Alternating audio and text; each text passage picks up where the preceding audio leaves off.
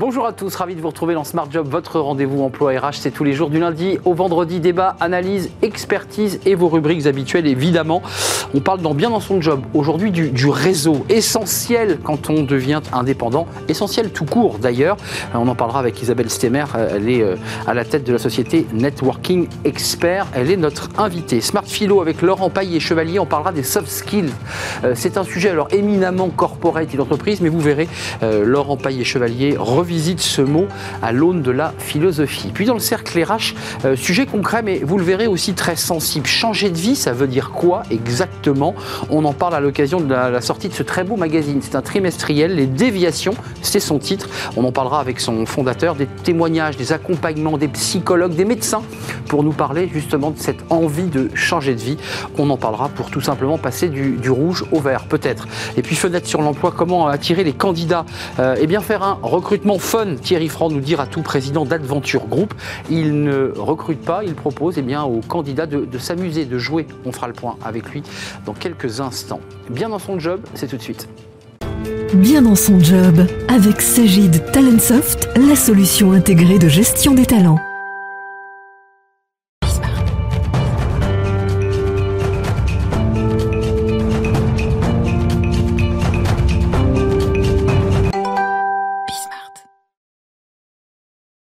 Bien dans son job. Et pour être bien dans son job, peut-être avez-vous eu besoin de, réseau, de rencontrer votre réseau ou de vous constituer un réseau. Ça, c'est très important. On en parle avec euh, Isabelle Stemmer. Vous faites du networking, experte en, networking. Euh, vous avez écrit un livre, tu te lèves et tu décides développer ton réseau car faire du réseau, c'est tout sauf de l'impro. Exactement. Euh, ce livre est sorti, puis vous en préparez un autre pour 2023. Euh, euh, quelle définition vous, vous donnez à ce mot? Parce que c'est très impalpable, le networking. Tout le monde en fait sans le savoir. Absolument. Alors d'abord, euh, on fait euh, bien souvent l'amalgame entre réseau, networking, démarche réseau, etc. Donc le réseau, c'est euh, finalement toutes les personnes avec lesquelles on a une tranche de vie en commun. Et puis le networking, bah, c'est les techniques et les actions qu'on va développer pour mettre en réseau un certain nombre de personnes, un grand nombre de personnes, en partant de son premier cercle finalement. C'est-à-dire qu'on démarre de ses plus proches, avec lesquels on est en confiance, qui n'est pas un réseau, qui sont ses amis. Absolument. Et, on va les implémenter, voir comment on peut accéder à une personne, à un responsable, par ces réseaux, en fait. Absolument, sachant que bien souvent, on hésite à mélanger réseau euh, personnel et réseau professionnel. Or, en fait, les personnes que l'on connaît très très bien, qui sont nos liens forts, sont de véritables viviers de liens faibles. Et c'est par l'intermédiaire des liens faibles qu'on va avoir accès à des informations plus stratégiques. Et c'est d'ailleurs ces liens faibles qui sont euh, les plus efficaces euh, dans euh, les développements professionnels, que ce soit quand on est salarié, qu'on veut évoluer dans une entreprise ou quand on développe une activité. Alors, vous accompagnez des individus, des groupes, de ceux qui veulent changer de métier. On parlera tout à l'heure des changements de vie, de changer de, secteur. il faut aussi, j'imagine, quand on fait du networking, savoir animer, asseoir autour de la table les bonnes personnes. C'est un savant dosage.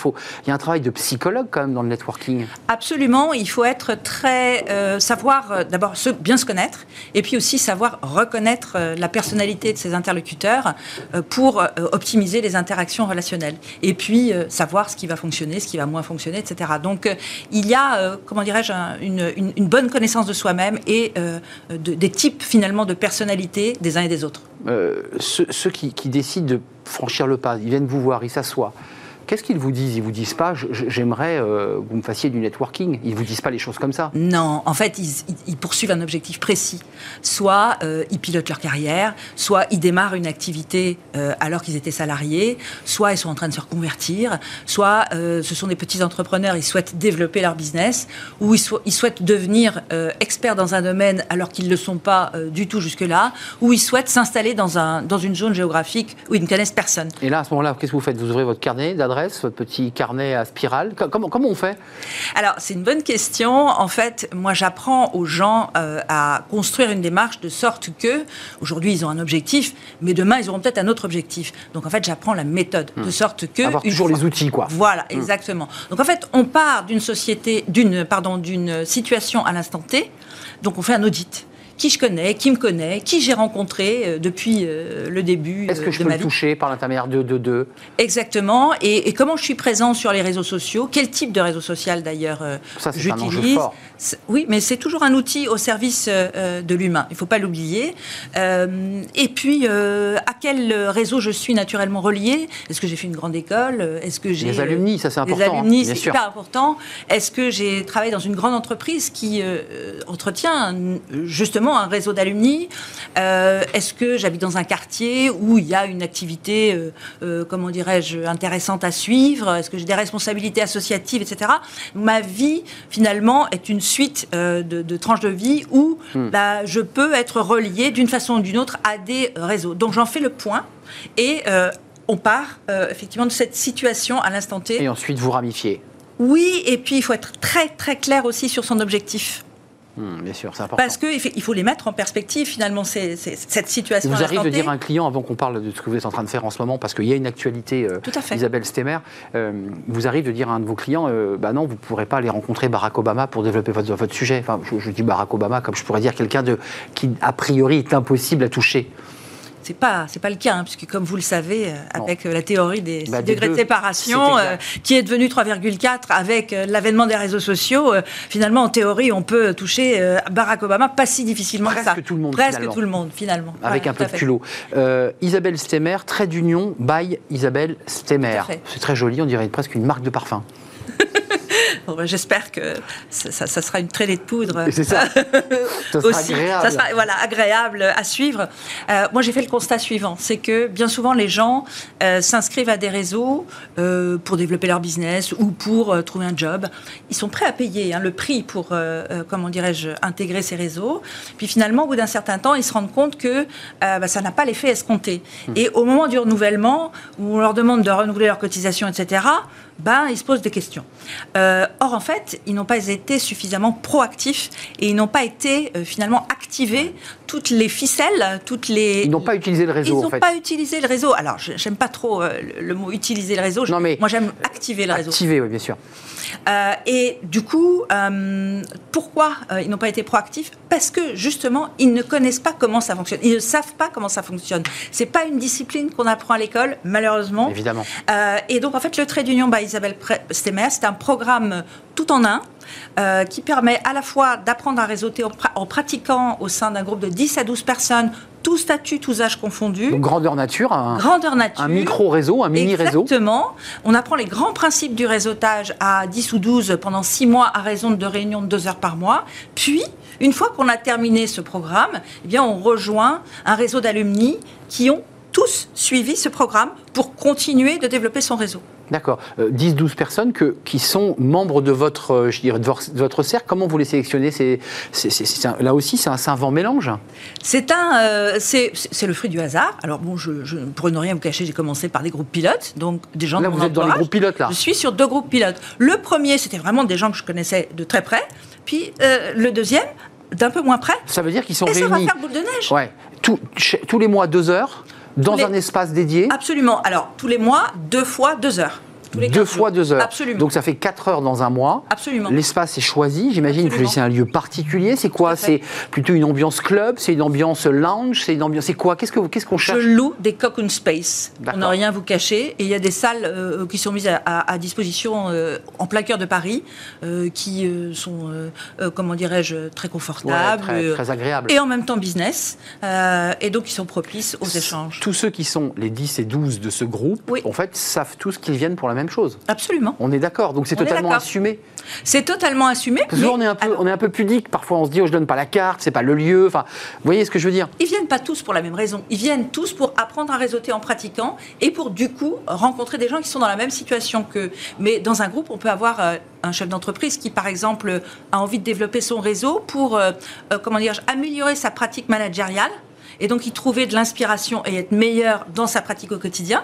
Mais il peut y avoir aussi des gens qui, euh, euh, comment dirais-je, sont en reconversion, qui pilotent leur carrière ou qui développent un business indépendant. Euh, Isabelle Stemmer, comment vous faites? Vous êtes dans la salle, dans un coin, il y a une caméra, vous filmez avec des écrans de contrôle? Non, je suis je- je- je vous taquine, mais vous êtes physiquement là. Je suis physiquement C'est-à-dire là. que vous rectifiez, puisque là on est en formation. Euh, non, je le ferai pas comme ça.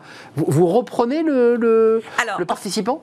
Euh, en fait, il y a une partie, euh, on va dire, un peu doctorale, et puis une partie euh, exercice à faire pour la prochaine fois. C'est pour ça que les réunions sont espacées de 15 jours. Et donc, une fois qu'on revient, 15 jours après, on, a retravaillé. On, a retravaillé et on restitue finalement le fruit du travail qu'on avait à faire. Chacun en public, chacun échangeant, et du coup, on s'enrichit progressivement hmm. de l'expérience des autres aussi. C'est les retours d'expérience qui permettent à l'autre de dire bah, j'ai eu la même situation. Exactement. Euh, ça veut dire qu'en grandeur nature, une fois que vous avez théorisé, puisqu'il y a une partie euh, de votre expérience, de votre valeur ajoutée, il y a une partie très concrète, c'est-à-dire que les gens prennent un verre, euh, se servent, discutent, et là vous observez des moments en fait. C'est là où vous décryptez. Et d'ailleurs, à la fin, comment dirais-je, de, de, de, ces séances, on va tous boire un pot généralement, et puis on parle business ou pas. On parle d'autre chose parce que le réseau, c'est aussi ça. Se découvrir autrement. Se découvrir autrement, se rencontrer. Euh, et puis, euh, il se passe des choses entre les réunions dont je ne suis même pas au courant. Et je sais qu'effectivement, puisque euh, les membres du trait d'union se connaissent mieux, eh bien, ils commencent à développer des choses ensemble, éventuellement à travailler ensemble, à construire des partenariats. Bref, ils mettent en application les principes qu'on a vus ensemble lors des réunions. Merci Isabelle Stemmer. Vous, nous apprenez des choses que vous l'avez dit vous-même, d'ailleurs, qu'on n'apprend pas à l'école de commerce le networking ne s'apprend pas, c'est une sorte de zone grise du business en fait. C'est ça qui est intéressant alors que c'est hyper important. Essentiel. Et c'est essentiel et ça peut faciliter votre quotidien à la fois au plan personnel et au plan professionnel. Juste un mot, vous avez des, candidats ou des, clients euh, timides qui vous disent moi mon vrai problème c'est pas c'est pas que je sais pas, c'est que j'ose pas. Absolument. Et puis il y a des, personnes aussi qui n'osent pas aborder, qui une fois qu'elles ont abordé transforment très très bien. Donc il y a des problématiques différentes en fonction des personnes. Ouais, ça y a une forme de psychologie euh, très fine de chaque personnalité. Merci Isabelle Stemmer avec ce, projet euh, qui est aujourd'hui pilote et qui démarrera en septembre 2022. Trait d'union by Isabelle Stemmer. Merci de nous avoir rendu visite. Merci beaucoup. Et de nous avoir éclairé sur euh, le networking. Smart Philo tout de suite, les soft skills. Mais, mais qu'est-ce qui est philosophique dans les soft skills? Ben, vous allez voir, Laurent Paillet-Chevalier va tout nous expliquer.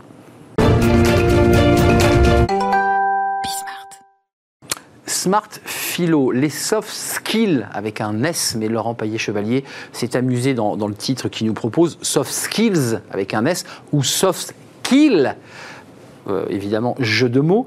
Euh, c'est un sujet, alors, de prime abord, on se dit, quel est le rapport avec un philosophe qui vient sur notre plateau régulièrement? Bonjour Laurent Paillet-Chevalier, professeur de philosophie et d'éthique, vous enseignez en lycée et en école de, commerce, mais je sais que ce sujet, les soft skills, euh, non seulement vous intéresse, mais je crois vous énerve un peu. Un tout petit peu. Un petit peu, mais ne vous énervez pas trop. On va se calmer. Voilà. Pourquoi vous avez choisi de nous parler de ce sujet et de le traverser par, par, par la, la pensée du philosophe Simplement, soft skills, ça veut simplement dire les compétences qui sont transversales. Et on, actuellement, on nous vend assez régulièrement dans les recrutements, etc. Il faut être bienveillant, euh, compatible, simple, ouvert d'esprit, etc. Et je me suis demandé, mais que peut signifier cette suite d'adjectifs qualificatifs et qu'est-ce que réellement ça apporte euh, au travail? Mmh. Déjà, j'ai eu un petit doute parce que compétences transversale Est-ce qu'il peut-il vraiment avoir quelque chose de commun entre un boucher, un chirurgien et un banquier? Hmm. Vous commencez de mauvaise foi. Je commence à douter. Oui, et de mauvaise foi un petit peu. Parce que parfois, il y, a des recrutements transversaux. On se dit, il faut une compétence tech, mais il faut qu'il soit aussi compétent en management et qu'il ait une forme d'ouverture et d'empathie. Enfin, je, Alors là, justement, on ne parle pas de compétence. La compétence, c'est le savoir-faire, c'est le savoir technique, c'est l'opérationnel. On parle plutôt du savoir-être. Alors, bien entendu, il y a des savoir-être qui sont prérequis. Hume en parle. Il appelle cela les vertus sociales.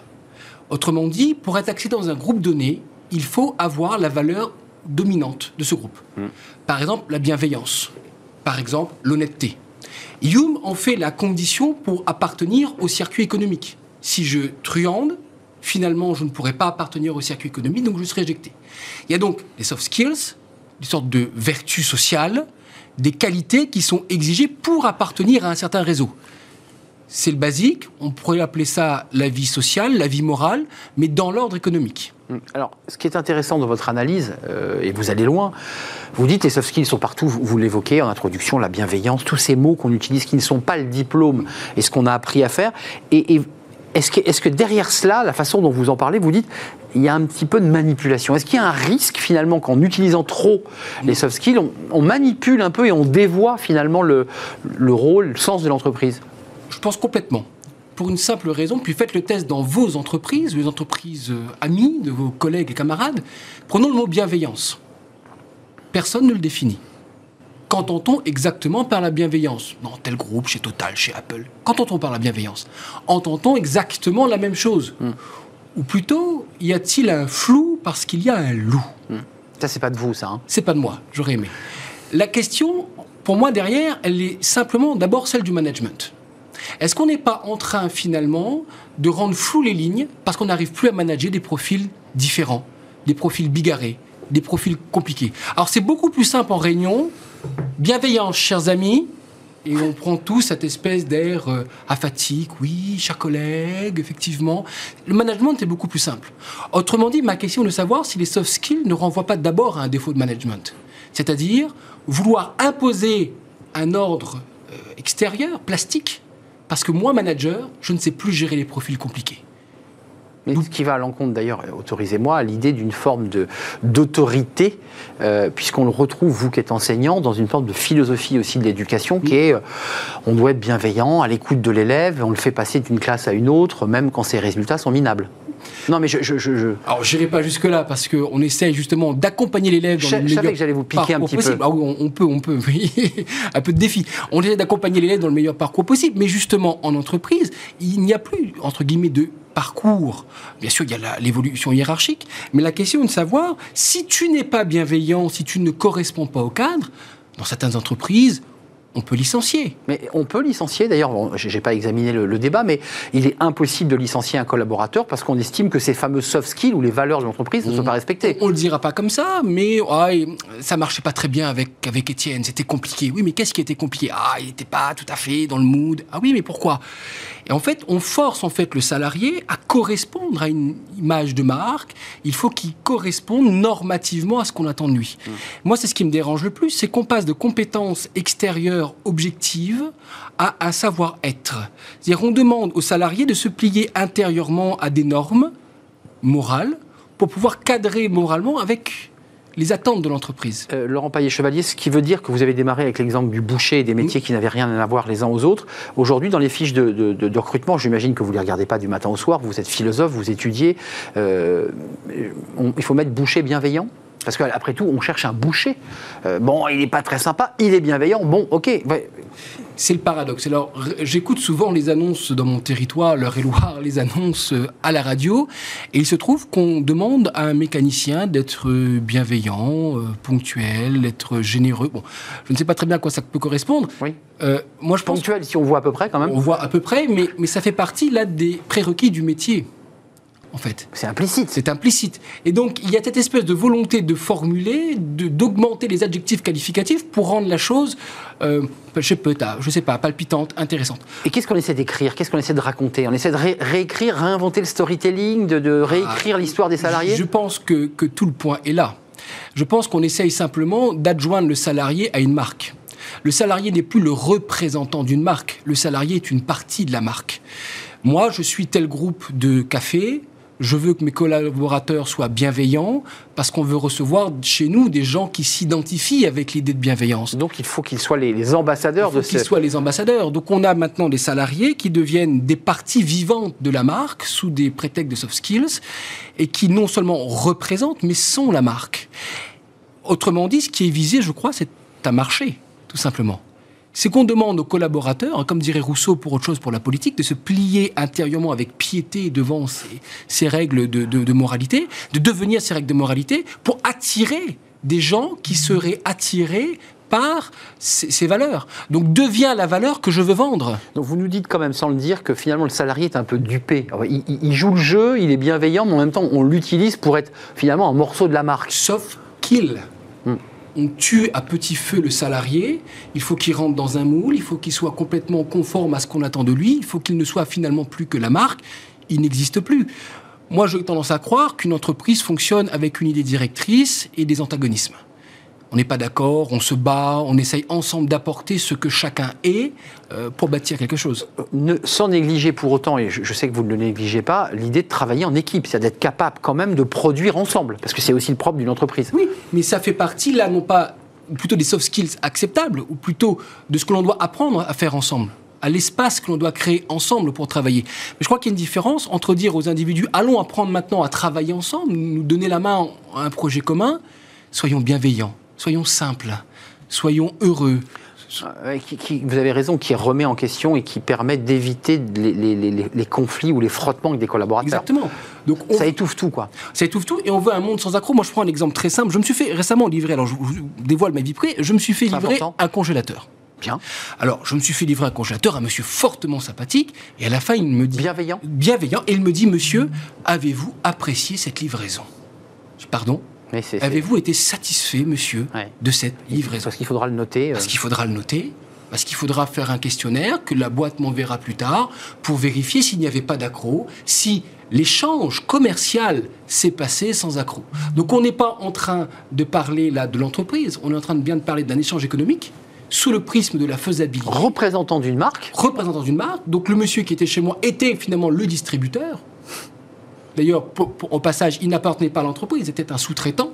Hmm. mais, mais se pliant quand même. Mais il se pliait quand même au jeu, et j'avais chez moi la marque qui me demandait si j'étais heureux du congélateur que je venais de recevoir. Et vous avez été heureux et vous avez joué le jeu parce qu'on n'est pas obligé de le remplir ce dossier. Alors j'ai joué le jeu parce que j'estime que le soft skill ne doit pas être un élément d'irriment dans une carrière. Donc j'ai dit que le monsieur est extraordinaire, tout simplement. Mais je crois que là est le souci, c'est-à-dire qu'on demande aux individus de se plier à des normes extérieures pour faciliter les relations économiques. Merci pour cette analyse passionnante. Et d'ailleurs, c'est un pas de côté d'un mot qu'on utilise ici sur le plateau et ailleurs, sur la chaîne Bismarck, très très très souvent. Et c'est intéressant de faire ce pas de côté sur euh, le, salarié qui devient un morceau de la marque euh, en lui-même. C'est plus qu'un ambassadeur finalement, avec notamment votre exemple du, congélateur. Il fonctionne bien le congélateur? Il fonctionne très bien. En tout cas, ne, parlez plus jamais à Laurent Paillet-Chevalier de soft skills avec un S. Ou ça va faire soft skill. Ou ça finira par faire soft skill euh, avec le quinca exclusivement. Merci Laurent d'être venu nous rendre visite, professeur de philosophie et d'éthique euh, dans un lycée à Versailles, mais aussi euh, en école de, commerce. Merci de nous avoir rendu visite. On fait une courte pause. Tiens, c'est un sujet qui intéresse les philosophes. Changer de vie. Euh, voilà, on décide de changer de vie. Ça veut dire quoi? Est-ce qu'on change de vie? On change sa vie? On change le monde? Qu'est-ce que ça veut dire? Comment on fait? Et, et combien en rêvent et combien le font vraiment? On va en parler à l'occasion de la sortie de ce trimestriel qui s'appelle Les Déviations. On vous montrera ce trimestriel qui est très bien fait et qui permet de, bah, vous accompagner, de vous accompagner sur une démarche que vous avez peut-être en vous. On en parle, c'est juste après et c'est dans le cercle RH.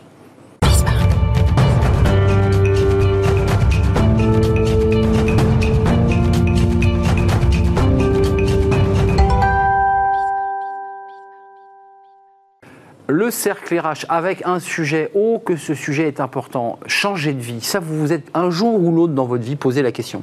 J'ai envie de changer de vie. Vous étiez à table, vous étiez en famille, vous avez dit c'est fini, je renverse tout, je change de vie. Mais combien l'ont fait? Euh, Il y a un magazine justement qui est le magazine de ceux qui ont envie de changer de vie qui s'appelle Les Déviations. Vous allez le voir avec cette euh, galerie de portraits de, de ceux qui euh, à la fois ont changé de vie, de ceux qui accompagnent, qui donnent des conseils pratiques extrêmement concrets. C'est un, un, très joli magazine, presque presque un MOOC d'ailleurs euh, dans sa mise en page, dans l'écriture, dans la façon dont il est traité. C'est un, beau magazine, c'est numéro un et on en parle ici sur, euh, dans l'émission Smart Job et je vous présente mes, invités. Euh, je commence par Fanny Nussbaum, même si vous n'êtes pas la fondatrice, mais honneur aux femmes, docteur en psychologie et chercheur en neurosciences à l'université Lyon 1, présidente du centre Psyrène. Vous témoignez, vous répondez aux questions d'ailleurs posées dans la, dans la revue, parce que c'est vraiment une revue, les déviations. et puis vous sortez deux livres, alors il y en a un plus, plus récent euh, sur le cerveau sous hypnose, ça c'est celui qui est sorti en, janvier 2022, euh, et le secret des performants, il est plus en rapport avec notre sujet, euh, lui paru en janvier 2021 chez Odile Jacob. Merci d'être avec nous.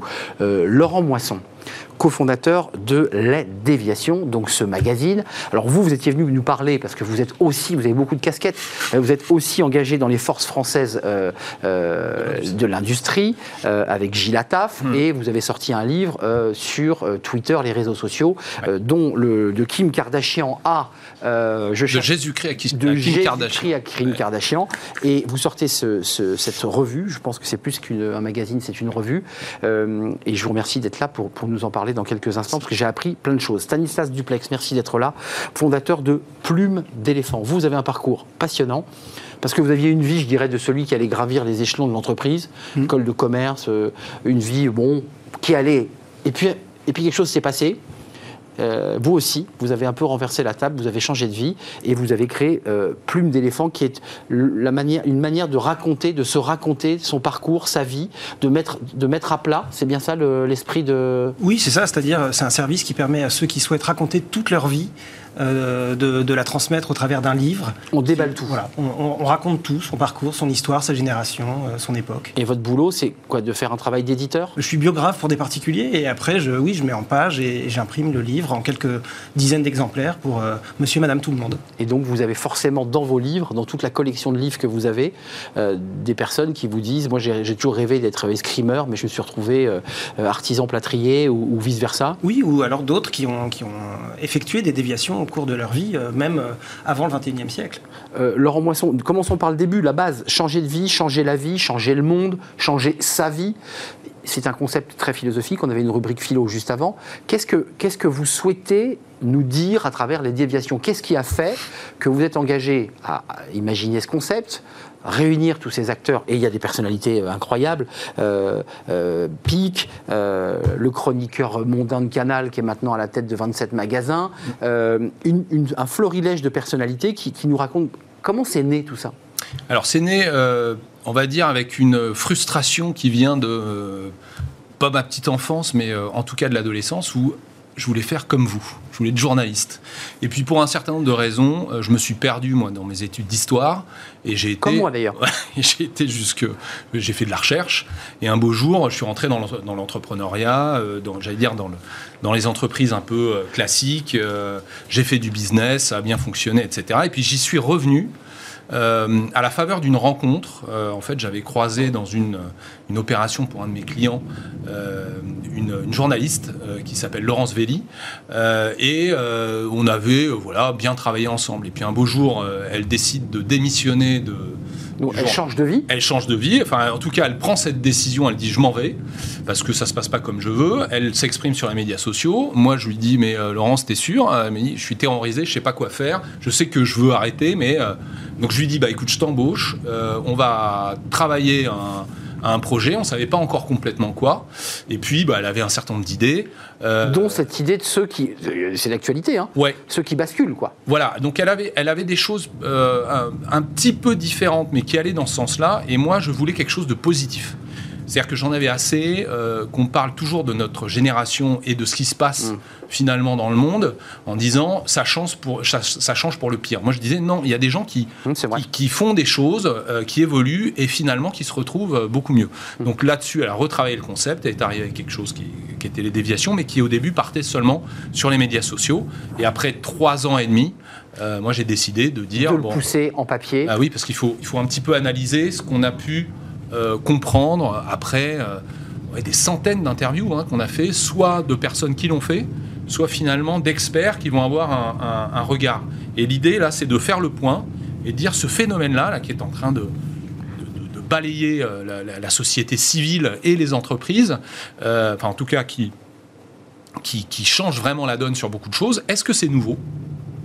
Est-ce que euh, pas forcément d'ailleurs, parce qu'on le voit qu'il y a. Alors pas forcément, c'est effectivement. Mais ensuite, la tentation de Venise est là depuis longtemps. Exactement. Il y, a, des spécificités. Quelles sont celles de notre époque, etc. Parce que on avait euh, euh, beaucoup aussi dans les témoignages, parce que en fait, on, permet à nos témoins de d'animer des événements. C'est ça. Événements d'ailleurs que tu as pu animer toi-même, Stanislas. Et on sait, on, on, avait vu des gens qui finalement parlaient devant un parterre de personnes qui étaient qui hésitaient, qui se disaient j'aimerais bien, etc. Donc avec une certaine fragilité hein, euh, dans ces moments-là, et qui racontaient leur histoire avec une certaine assurance. Et le risque, c'est qu'on ait des gens qui disent bah, Moi, je veux faire comme lui, sauf que je suis pas lui, est-ce que je vais y arriver, etc. Et donc, ils partent très vrai. dans des directions un peu comme ça. Donc, j'avais euh, voulu de reprendre de la hauteur par rapport à ça. Ça commence par un, très gros papier. Il est venu sur le plateau, d'ailleurs, annoncer sa, candidature à l'élection présidentielle. Il n'a pas eu les 500, c'est Gaspard Koenig, mais qui a été repris par pas mal d'hommes politiques, de chefs d'entreprise sur son idée de débureaucratiser. Euh, je vous pose la question, parce que vous êtes psychologue, vous répondez à un certain nombre de, questions euh, sur l'idée que bah, le, corps nous parle, qu'on a des des choses dans le corps, le ventre, qui est, notre cerveau, pour le dire simplement. Mais est-ce que changer de vie, c'est changer sa vie dans cette nuance? Parce qu'on peut changer de vie, mais on ne change pas sa vie finalement. Et parfois, on la change totalement. En fait, je, dirais que ça peut comme ça peut ne pas. Euh, je, crois que ce que je propose, c'est un modèle de l'intelligence, un nouveau modèle de l'intelligence qui dit que l'intelligence est un état et que euh, euh, donc c'est pas une capacité qu'on a ou qu'on n'a pas. Ne naît pas avec, euh, enfin, on avec, euh, avec, avec des capacités, mais, mais, euh, mais l'in- l'intelligence, c'est être dans un état particulier qui va faire que on, on va pouvoir montrer ses capacités. Mais est-ce que, est que la période dans laquelle on, on est, que vous observez, dont vous parlez d'ailleurs, euh, est, est très propice à, à- à ces basculements? C'est-à-dire les périodes de crise, les périodes de guerre, puisque nous, sommes, nous quittons à peine le Covid pour entrer dans une autre période d'incertitude qui est cette guerre russe en, en Ukraine. Euh, ces moments de vie forts, comme ça, qui nous entourent, peuvent aussi nous, nous aider à basculer? Y a- oui, il y a- y, des gens que ça inhibe parce qu'ils ont un besoin de sécurité très fort, et il y a des gens euh, euh, à, à qui, au contraire, ça va donner un élan de créativité euh, pour arriver à, à se réinventer. Et, euh, et donc, plus on est dans cet état d'intelligence dont je parlais, et plus on, on parvient à se réinventer. C'est ce que dit un de vos experts. Il dit c'est aussi dans des périodes de violence. Il- pour, pour, pour créer, il faut de la violence, il faut quelque Ouais. chose, il faut des chocs. Et, et je pense qu'on est dans des grands chocs. Qu'est-ce qu'il qu'est-ce qu'il vous raconte quand vous êtes intervenu Vous, j'imagine que vous avez commencé à raconter votre histoire avant de parler de, plumes d'éléphant. Euh, Qu'est-ce qui fait que vous n'êtes pas devenu un manager d'une très grande entreprise du CAC 40 Bah, C'est qu'à un moment donné, alors peut-être que j'étais pas fait pour ça, je sais pas, mais à un moment donné, j'ai plus euh, souscrit à ce projet qui était très collectif, en fait, qui m'appartenait pas. On me disait, si tu veux être un bon manager demain, il faut faire ça, les autres font ça, fais-le aussi, mais c'était pas mon projet à moi, c'était pas mon plan. Et euh, dès que j'ai identifié euh, cette singularité euh, en moi, ce qui prend du temps et ce qui nécessite sûrement un regard extérieur sur son propre parcours, eh ben, euh, le, le- ça y est, j'avais, j'avais déjà cassé quelque chose. Et, et après, il suffit de franchir le pas une première fois, et puis ensuite, tout devient plus simple. Mais On ça- s'affranchit de, de ce modèle. Ça me fait penser au sketch de Gad Elmaleh qui, qui fait l'inverse, qui dit j'ai- j'ai repris la Marlboro Light. Vous vous rappelez de ce sketch qui est l'inverse? Euh, Vous vous n'allez pas revenir un jour dans l'entreprise en vous disant bon bah plume d'éléphant c'est bien, mais maintenant je vais rechanger de vie, je vais vraiment avoir une carrière dans une vraie entreprise. C'est fini, c'est-à-dire que vous avez vous, Ouais. vous tournez le dos à ça. Il y, a- il y a une fable de La Fontaine, euh, le loup et le chien, qui parle de ça, de la liberté. Et, et le loup euh, préfère évidemment euh, crever de faim euh, qu'avoir une marque euh, du collier qu'il tient en laisse. Hum, C'est ça, c'est exactement ça. Un loup n'avait que les os et la peau. Voilà, exactement. le chien faisait bonne garde. Exactement. Ce loup rencontre un dog aussi puissant que beau, gras, poli, qui s'était fourvoyé par mes gardes. C'est génial. Mais c'est dingue. Vous nous faites cette fable comme ça, Bah, je peux vous sans faire. euh, répétition par ailleurs. Mais parce que j'adore la, la poésie. Je Et, parce qu'elle dit quelque chose aussi du sujet dans, dans- dans lequel on est là, là aujourd'hui. Les- y, a- il y a Pascal Pic euh, qui, qui- qui- bon, qui a écrit un livre sur le télétravail et les, et les chimpanzés. Euh, Il y, a- il y y a- aussi un homme qui raconte euh, Moi, je voulais être euh, psychanalyste et puis finalement, la, vie m'a emmené. Et puis je suis quand même revenu. Euh, Je, je vous repose la question les déviations, c'est une- comme on le dit, une déviation, c'est souvent pour revenir sur sa route, Mm. dans, les- dans le sens, je dirais, propre du. Là, en l'occurrence, vous nous parlez de ceux, euh, Ariel Wiesman, par exemple, globalement, moi, je, je suis persuadé que je ne reverrai plus à la télé et qu'il a des projets hallucinants, puisqu'il le raconte, de, de créer ses magasins, de créer quasiment une multinationale. Euh, c'est plus que, c'est pas une déviation, c'est on prend une autre route. Oui, alors après, toute la question, c'est. euh, Je, je challenge votre titre, Ouais, non, mais vous avez raison. mais que je trouve très beau. Alors, déviation, c'est parce qu'à un moment donné, c'est fortuit. C'est-à-dire que vous alliez là, Ouais, c'est ça. et puis bah, la route est fermée parce qu'il y a des travaux, parce que la falaise s'est éboulée, parce qu'il pleut trop, parce que vous êtes paumé. Et donc, vous prenez une autre route. Et là, vous découvrez des choses que vous allez finalement subir en partie. C'est-à-dire que vous n'étiez pas, dans votre esprit en tout cas, euh, c'est pas une intention forte. C'est-à-dire qu'il y a beaucoup de déviations qui sont un petit peu involontaires et qui sont subies. Il peut y avoir des chocs, il peut y avoir des. Puis bon, c'est toujours très compliqué de prévoir l'avenir. Donc, euh, mais quand on est enfant, euh, Tout ou- part de là, en fait. hein. bah, en fait, on, on- on a des choses, on, on se fait un imaginaire euh, sur ce que sera notre vie. D'ailleurs, vous voyez les enfants, ils jouent au grand. Et quand ils jouent au grand, euh, eh ben, il y en a un qui fait le papa, l'autre la maman, l'autre la grande sœur, euh, l'autre le professionnel, le même, machin. Et on s'invente des choses, voilà, exactement. Et ils se disent, en fait, moi, comme je, je veux, euh, quand on est petit, on veut être grand, bah, ma vie, ça sera ça. Et au bout d'un moment, on affine ça et on se dit, ouais, ça sera vraiment ça. Et après, vous découvrez.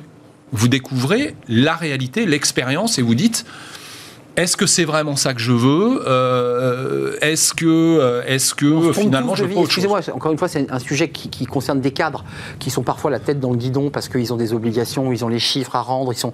Et puis dès qu'ils relèvent la tête, euh, ils se disent oh là là, mais qu'est-ce que je suis en train de vivre? J'avais un invité dernièrement qui parlait, il y avait beaucoup de souffrance chez ces cadres quand elle les entendait chez les psychologues parce qu'il y avait beaucoup de souffrance de non-dit, de je vois plus mes enfants, j'ai pas de vie, finalement je donne tout à mon entreprise. Est-ce qu'on est dans un monde de basculement là? Ou est-ce que c'est au fil de l'eau, il y a toujours eu des cadres, euh, femmes et hommes, hommes d'abord peut-être plus et, des femmes maintenant, qui disent c'est pas ce que je veux faire, ou est-ce que c'est on est dans une période très particulière de notre histoire du travail? Fait, je crois que, le, Covid a vraiment aidé à, se rendre compte du sens qu'on a envie de donner à sa vie et que c'est possible en fait de faire autrement. Avant, on pensait que c'était pas possible. Donc, euh, le, basculement, euh, il, est, ça, me fait penser à, cette, notion magnifique qu'a proposé Nassim Taleb, qui est l'antifragilité, euh, qui, va plus loin que la résilience, qui, nous dit qu'en fait, parfois, on, peut vraiment grandir après un, un trauma comme celui qu'on a tous vécu. Et donc, euh, oui, c'est le cas pour certains. Bien sûr. Enfin, Ils se révèlent à travers cette crise majeure qui les a ébranlés. Mais c'est cette notion, une notion qui est très peu connue, qui est la, notion de, croissance post-traumatique. En fait, on parle beaucoup du stress post-traumatique, mais on ne parle pas de la croissance post-traumatique. Et maintenant, il y a de plus en plus d'études, mais elles sont encore hyper confidentielles, qui montrent que, après un trauma, en fait, on peut en ressentir, euh, en ressortir plus fort. Et c'est ça cette notion d'antifragilité de Nassim Taleb.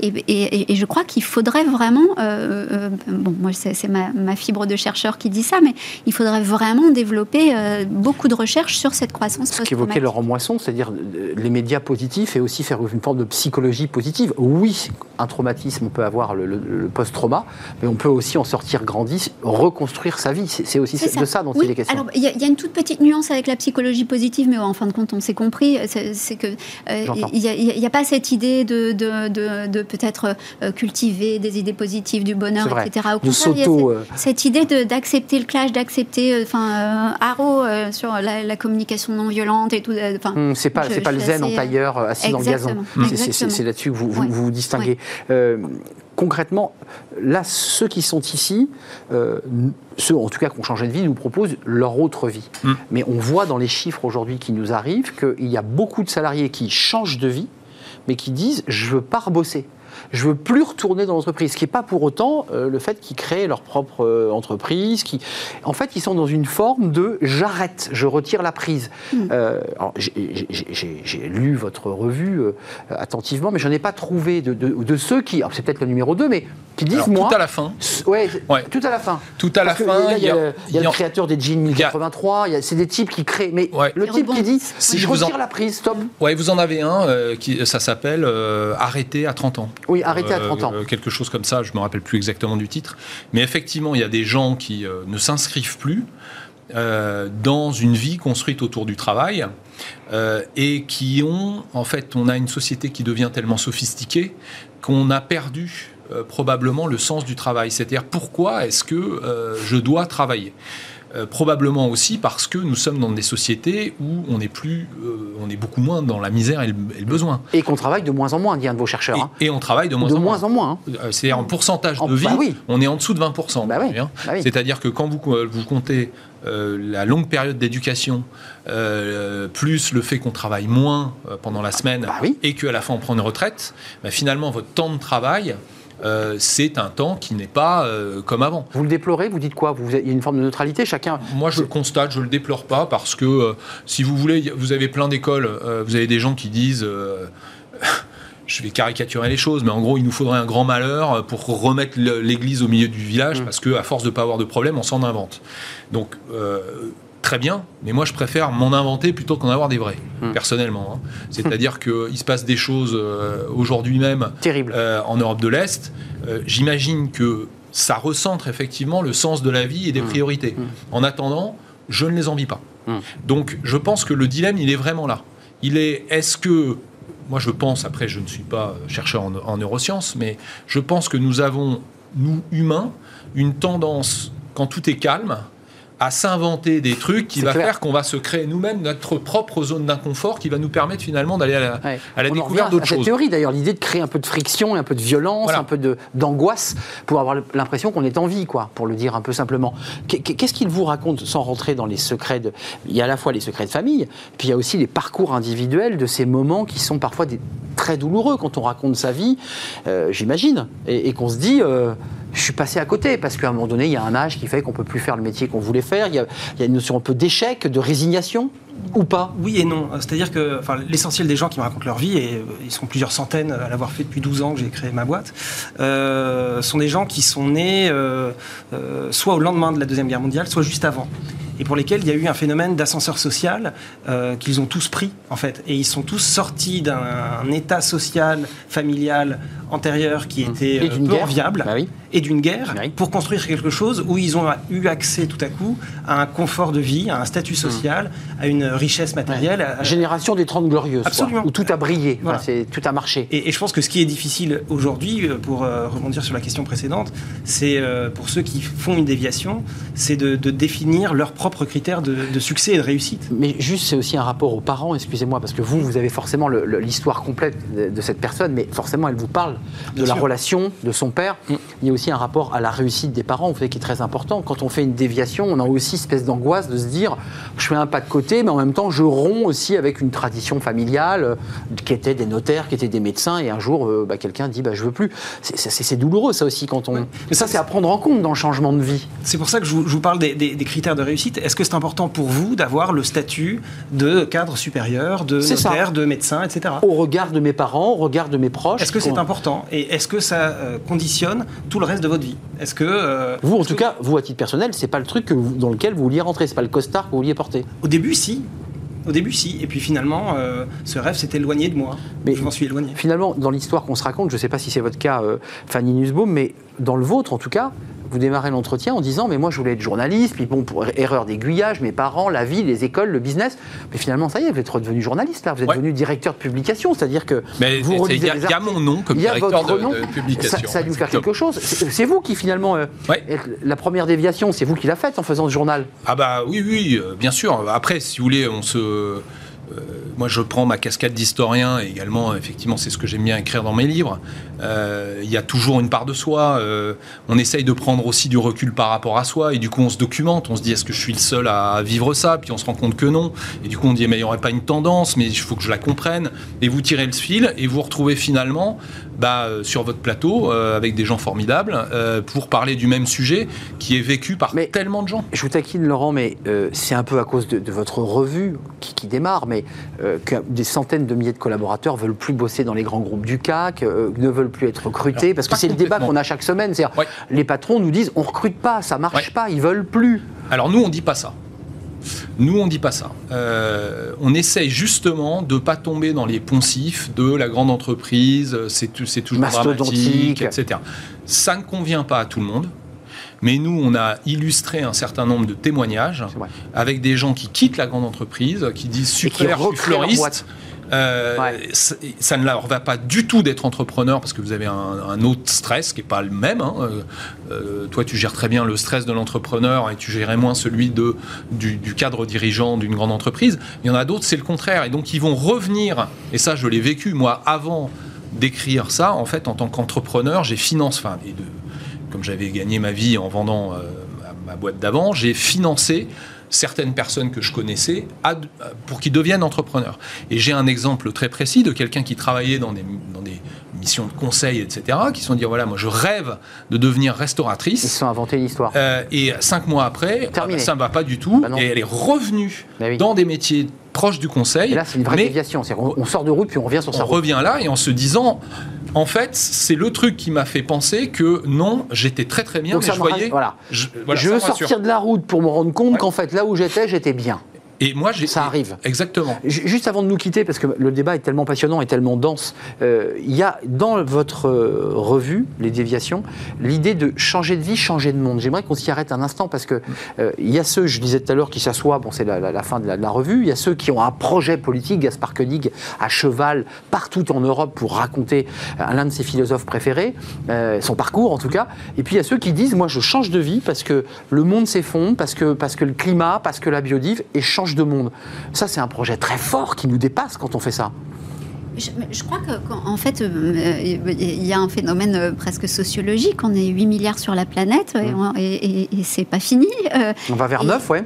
On, on va vers 9 et, et 10 et 11 et, et 20 probablement, et, euh, enfin, dans, dans pas si longtemps que ça au bout du compte. Et, donc, euh, ben, euh, se différencier, c'est de plus en plus difficile.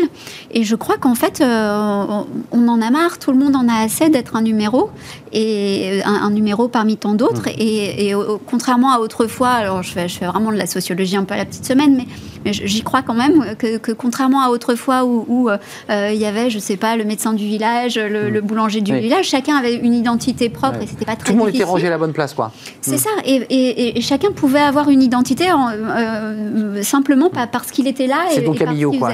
Alors qu'aujourd'hui, ben, des médecins du village, euh, il y, en- il y en a des centaines. euh, à- Il y en a plus Paris, beaucoup. Ouais. Il y en a plus beaucoup, mais, mais, en, mais en même temps, si vous dites, euh, bah, je, je, je, je- vous pouvez pas dire je suis le médecin de Paris. Non, ça marche pas. voilà. Et puis il n'y a pas l'espèce de, comme ça de, notabilité qu'on qu'on pouvait avoir dans les années Et 50 donc, on- pendant on- les 30 glorieuses. Ce qui fait qu'on est tous en quête d'une différenciation et, et- et le cerveau aussi a, a besoin de cette nouveauté, a besoin de cette différenciation en permanence. c'est flippant parce que vous dites qu'on va être 9 milliards, donc de plus en plus on va ressembler à des numéros et donc on va de plus en plus avoir envie de se distinguer, euh, peut-être Eh oui. d'ailleurs grâce aux réseaux sociaux, qui est un autre sujet.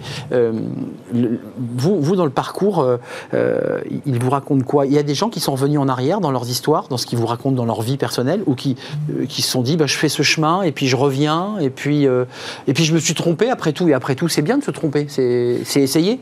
Euh, oui, oui, certainement. Enfin, de toute façon, euh, l'essentiel, c'est d'apprendre de ses erreurs et, et que tout euh, soit matière à grandir, à construire et, euh, et à, à être un transfert de, de compétences euh, acquises. Vous, vous changez le monde, vous, un peu à votre manière Parce Complètement, Que, parce complètement. que vous- donnez ce livre et le donnez à, des- à une famille entière et, et parfois on révèle des secrets dans oui, un livre. Oui, et puis, et puis vous disiez, on va être 9 milliards. Enfin, il y a une notion d'anonymat total. Les gens qui s'intéressent à la généalogie mettent des, des dates de naissance et des dates de mort. Euh, moi, mon travail consiste à remplir un peu ce qu'il y a entre les deux. Entre les deux. Et, et à raconter euh, de la vie, de l'histoire, euh, de l'humain et des liens intergénérationnels et un lien, à, pourquoi pas, à des grandes causes, des grands idéaux, etc. Mais changer de monde, changer, euh, changer la vie, changer sa vie, changer de vie et changer de monde.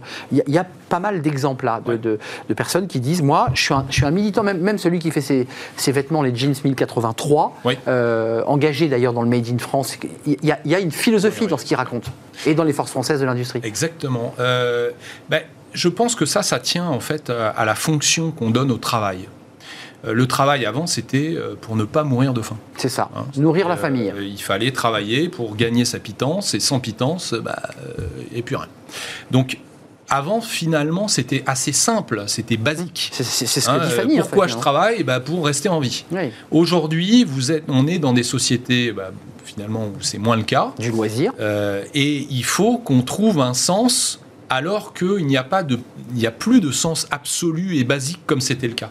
Donc, il va falloir que on demande au travail de nous définir en tant que individu pétri de valeurs. C'est-à-dire qu'avant le travail, on en parlait à l'instant, euh, par le statut, vous étiez notaire, vous étiez médecin, vous étiez ouvrier, donc Dans l'échelle sociale, on voilà, exactement. C'était social. C'est-à-dire que le travail donnait une situation sociale. Et comme le- social était tout, dans la grille de lecture, rappelez-vous, on est- CSP, on est CSP-, on, est, on était catégorisé en fonction de son genre, euh, son éducation et euh, son niveau de vie par rapport au travail. Aujourd'hui, c'est différent. C'est-à-dire que vous avez de plus en plus de gens qui disent Moi, je préfère descendre d'une catégorie euh, ou deux, même, Mais retrouver ma liberté. euh, mais être aligné Ouais. avec mes valeurs, avec le sens de ma vie. Et vous avez aussi l'effondrement des grandes religions.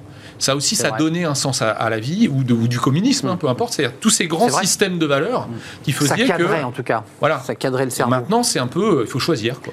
Merci à vous. Je voudrais qu'on revoie votre. euh, alors, on peut dire revue, je pense que c'est une revue. Très chic. Ouais, c'est très chic parce que ça ressemble vraiment à une revue dans sa mise en page. Allez, allez voir en kiosque euh, les déviations.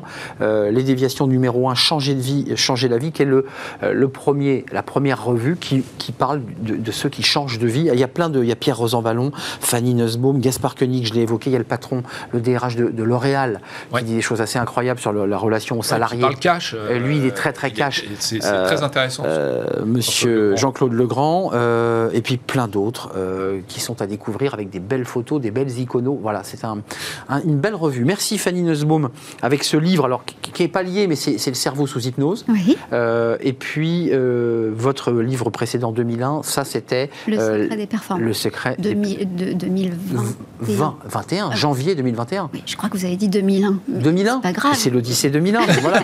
J'ai j'ai fait une déviation dans mon langage. Merci à Laurent Moisson, cofondateur de- des déviations et euh, vice-président des Forces françaises de, de l'industrie, chef d'entreprise, engagé et devenu journaliste, évidemment, parce que vous en rêviez. Stanislas Duplex, merci, de nous avoir rendu visite. Fondateur de Plume d'éléphant, vous avez changé de vie et vous êtes un homme heureux. Très. C'est ça. On finit comme ça. Voilà, c'est une note positive qui correspond à l'esprit de votre, de votre revue. On termine avec Fenêtre sur l'emploi, notre émission, avec le recrutement. Euh, mais un recrutement, vous allez voir, fun, on en parle.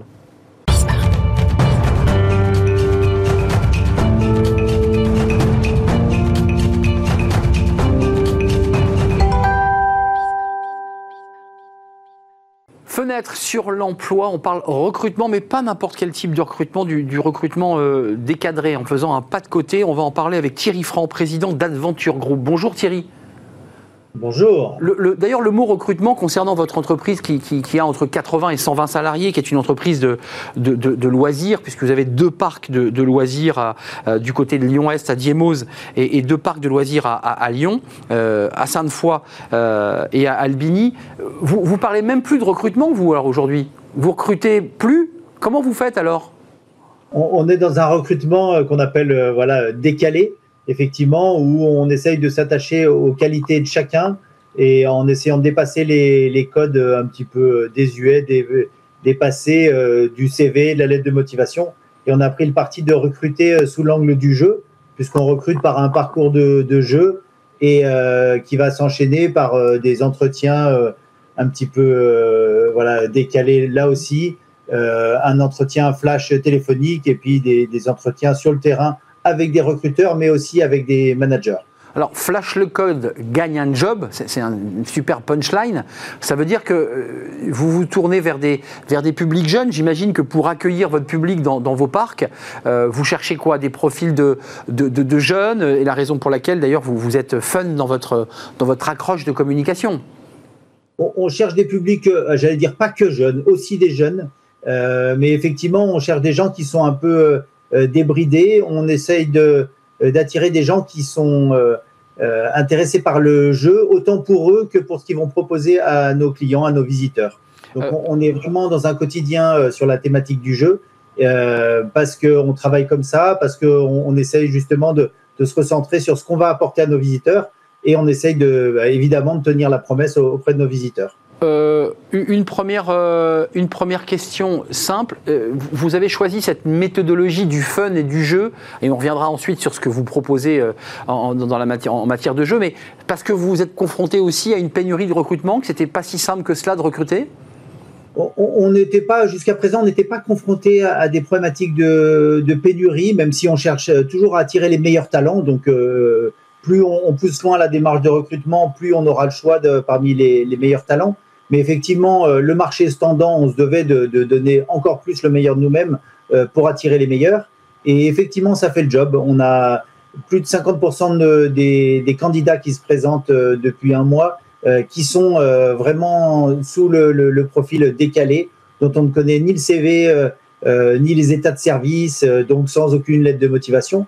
Et, et vraiment, ça permet de faire ressortir des, des qualités, des tempéraments, des qualités humaines euh, qu'on n'aurait peut-être pas reçues si on, si on, avait, si on s'était uniquement attelé à- aux lignes du, du CV. Alors, euh, quand même, rentrons un peu dans le vif du sujet, parce que on, reçoit beaucoup de recruteurs, de cabinets de recrutement, de, de grandes entreprises qui nous parlent de leur méthodologie. Ça consiste en quoi un recrutement euh, par le jeu? Parce que j'imagine qu'il faut quand même le modéliser, tout cela. On ne vient pas uniquement s'amuser et s'égayer.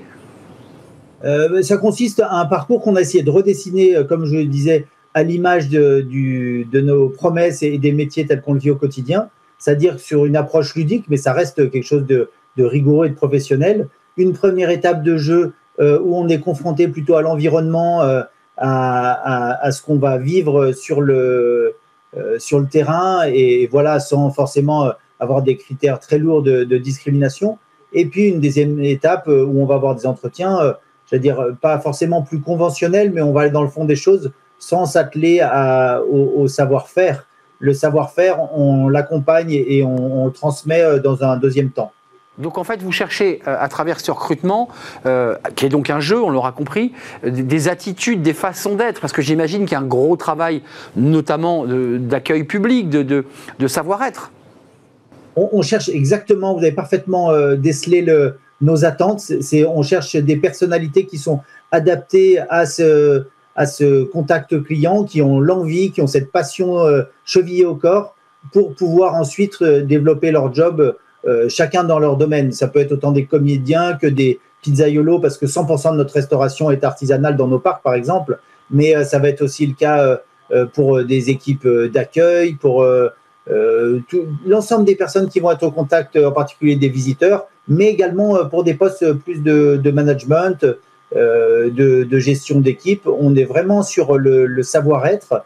C'est dans la tendance, mais on, on pousse le, le vice à aller à avoir un parcours qui est exclusivement sur euh, cet aspect-là, sur les qualités humaines, la capacité à évoluer en équipe, la capacité à, interagir avec les autres. Et euh, comme je, je vous l'expliquais, après ça, on transmet le métier. Euh, c'est le secteur d'activité du loisir est un secteur effectivement qui est attrayant, qui est, qui est sympathique, mais c'est un secteur dans lequel on va se, se construire, dans lequel on va faire carrière. Et euh, c'est pour ça que, comme je, vous ai expliqué, on a des parcours de formation avec des dimensionnements de formation euh, plus ou moins importants. Euh, on a en particulier une, vingtaine de, collaborateurs qui vont suivre une formation de, six mois en alternance en parallèle de leur job et euh, une formation qui va être qualifiante avec des, des diplômes professionnels qui, eux, vont enrichir le CV de, de chacun. Vous avez commencé le parcours jeu, je ne sais pas où on en est, parce que la météo est pas toujours... euh, il fait un peu froid du côté de, de Lyon. Parfois, ça commence quand, là, les jeux? Vous avez déjà entamé les, les- les recrutements par, par le jeu et ensuite par les, les entretiens, vous l'avez évoqué, ou, ou- ou ça démarre là? Il y a quelques semaines et on est déjà à, à 2000 joueurs. Donc, pour dire à quel point c'est quelque chose qui, qui est impactant. Euh, et, et ça continue euh, d'arriver, d'affluer. Et euh, voilà, c'est une approche différente qui est, qui est étonnante pour, pour beaucoup, mais qui, encore une fois, fait, fait son job.